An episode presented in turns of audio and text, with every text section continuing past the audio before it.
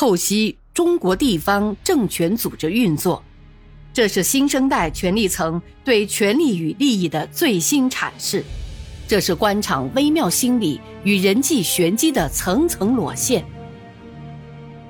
请听现代官场小说《生死博弈》。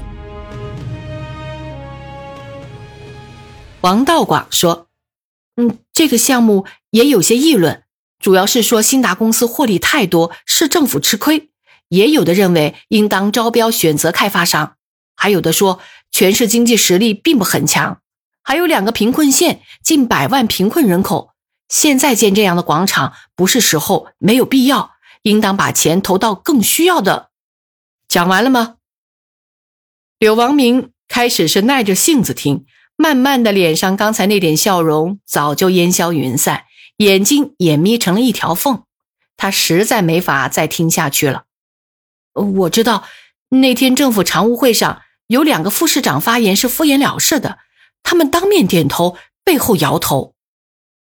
柳王明知道，王道广指的是常务副市长魏道清和管农业的副市长。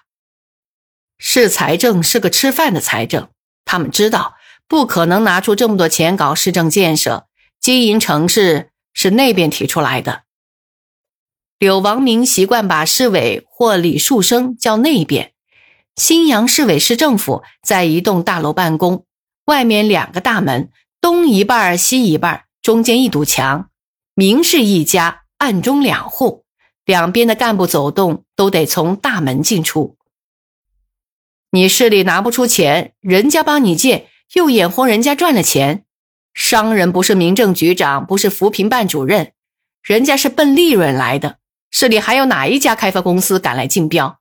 我看还没有一家比兴达更有实力的。如果没有另一家竞标，未必还请市外企业来建新阳的市政广场，那不是笑话吗？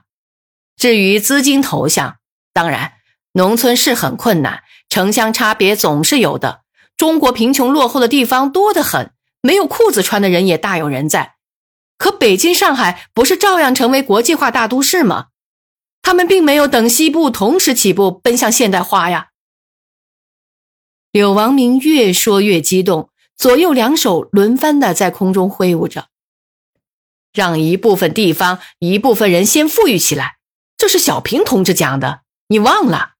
再说，你一个办公室主任听到这些要做解释，要宣传市政府的正确决策，不能听之任之。还有什么说？王道广清楚，柳王明对他说话，尽管声音大，但并无恶意。而且柳王明只要离开了新阳几天，回来第一件事就是找王道广谈工作、谈公事、谈私事儿。王道广的策略是先谈市长高兴的。把他情绪调到最佳状态，然后再谈一般的话题，最后看情况是否把市长最不愿听的话告诉他。刘佳佳昨天来市政府找你了，她跑到这里有什么事儿？我觉得这个女人不可小看，一个农村女孩，两年多把生意做得这么大，不容易。现在有自己的事业，也想在政治上进步。哦，这话怎么说？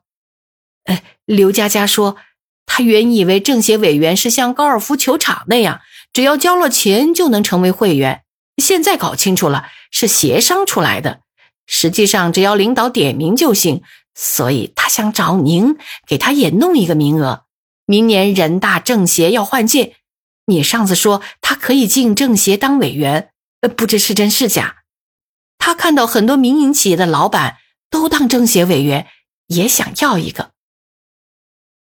我看完全可以。我们发展民营经济，要给民营企业家在政治上一定的地位。刘佳佳年纪轻轻，靠勤劳致富。一个二十几岁的女孩，在政府下岗职工优惠政策的支持下，办起了五六个连锁店，一年几百万的营业收入，交国家十几万的税收。安排个市政协委员完全可以，你给市委统战部打个招呼，考虑一下。同时要市中小企业局推荐。嗯，可问题是刘佳佳的形象。王道广试探着说：“你这个思想，我们不是讨论刘佳佳入党，她什么形象？那些同共产党打了十几年仗的国民党将领，解放后还在中央政府当部长呢。你这思想太左了。那也是啊，还是市长站得高。呃，这事我来办。哥们儿，你该说完了吧？现在该我说说，外面还在排队呢。这一段时间，你帮我排排，我要办这些事儿。对于王道广，柳王明是真心从内心可以称兄道弟的。两个人一块的时候，他是发自内心叫他哥们。王道广掏出了小本子。明天市委老干部局有个会，我要去讲讲老干部工作。这是一个特殊的群体，我要给老同志讲讲市政府的工作。老干局准备了个稿子，你改改，要多讲老同志对新阳的贡献，多讲他们爱听的话，有亲切感，多讲这届市政府班子的工作和新阳这两年的变化。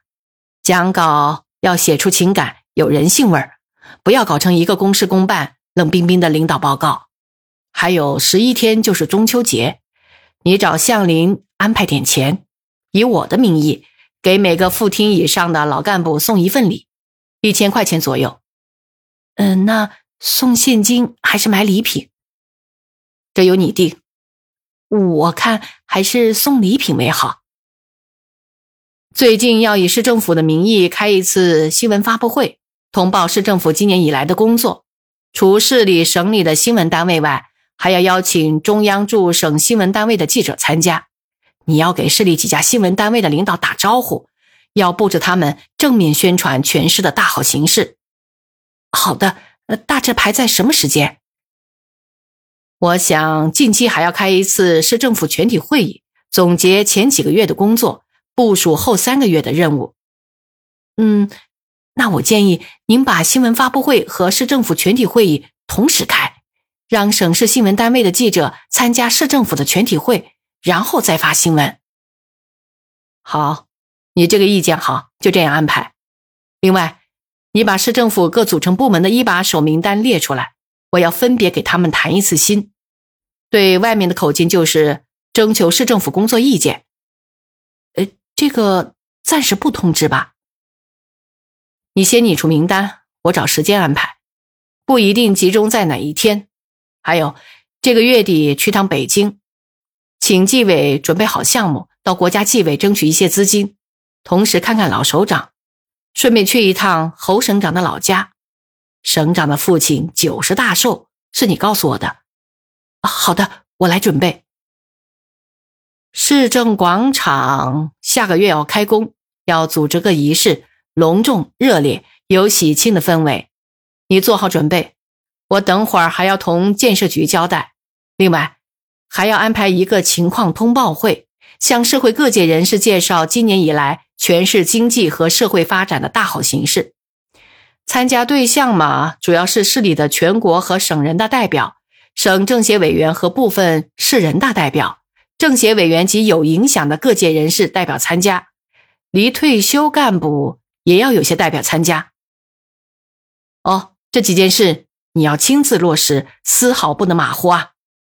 柳王明再次强调。啊，好，明白了，市长，您放心。我这就去办，外面还有很多人等着排队，您先忙。